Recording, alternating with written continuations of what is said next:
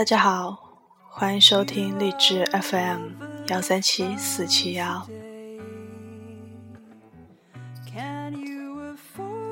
人人天生想做他人这一现象，说明了为什么生活中会有许多让人烦恼的小事。在社会这个完善的体系中，每个人都应该知道自己的位置，并维护好它。但人人天生想做他人，却阻碍着这一体系。既然想做他人，我们就会去从事严格来说不该自己做的事。我们谁都有着太多的本领和才能，无法在自己狭小的职业或工作领域里彻底施展。每个人都觉得自己大材小用。因此，一直做着神学家们所说的分外事。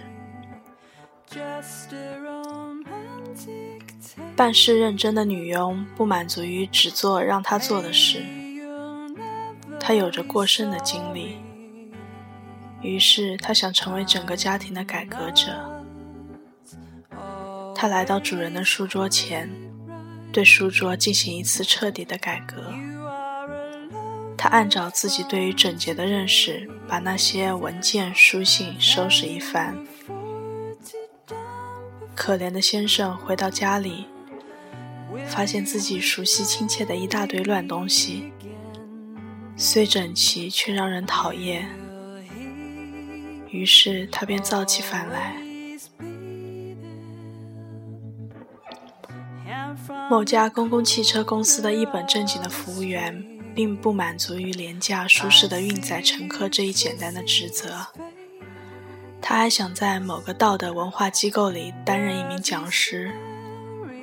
当被运载的受害者拉着车上的吊环摇来晃去时，这个服务员却读着一篇材料，敦促对方要有善心，而不要推来推去。可怜的人思考着他关于至善的劝告。真想像朱尼厄斯回答格拉夫唐公爵那样说：“大人，伤害或许可以得到补偿和原谅，但侮辱却是无法补偿的。”一个男人走进理发店时，只想修一下面，但他遇到的却是一个另有热望的理发师。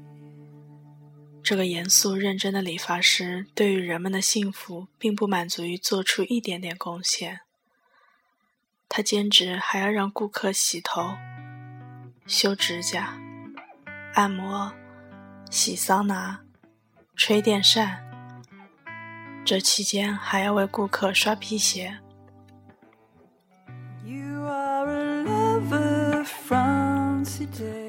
人们只为了避免伤害职业工作者的感情，这些人总想提供更多服务，竟然能忍耐着让他们对自己做出许多并不喜欢的事情。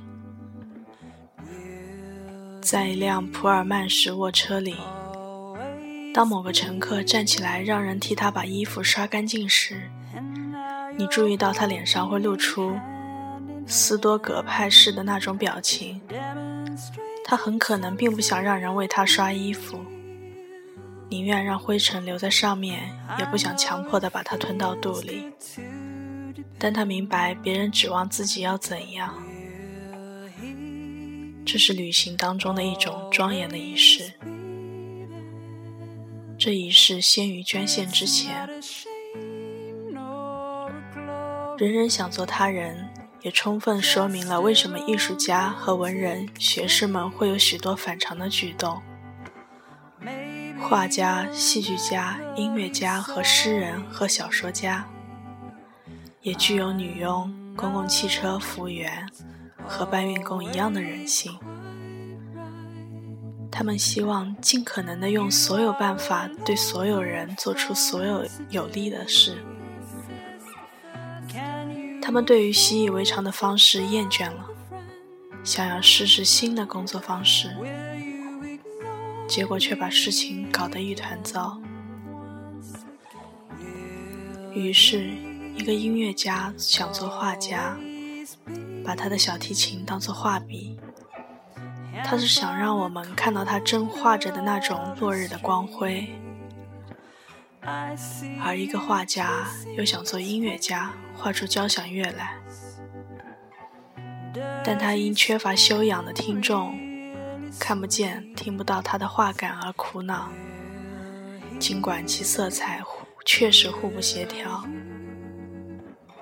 另一个画家则想做建筑师，好像他的画是用方砖建成的。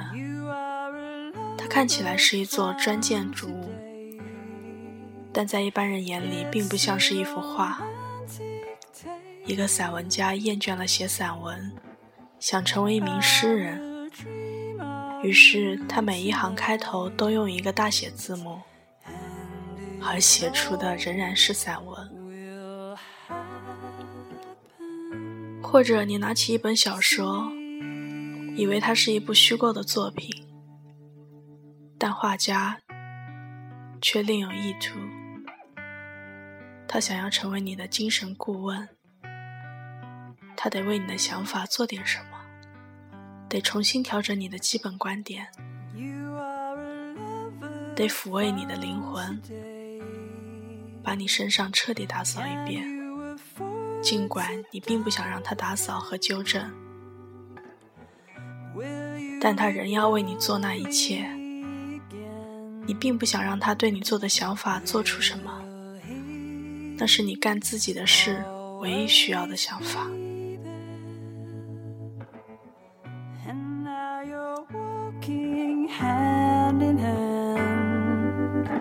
demonstrating something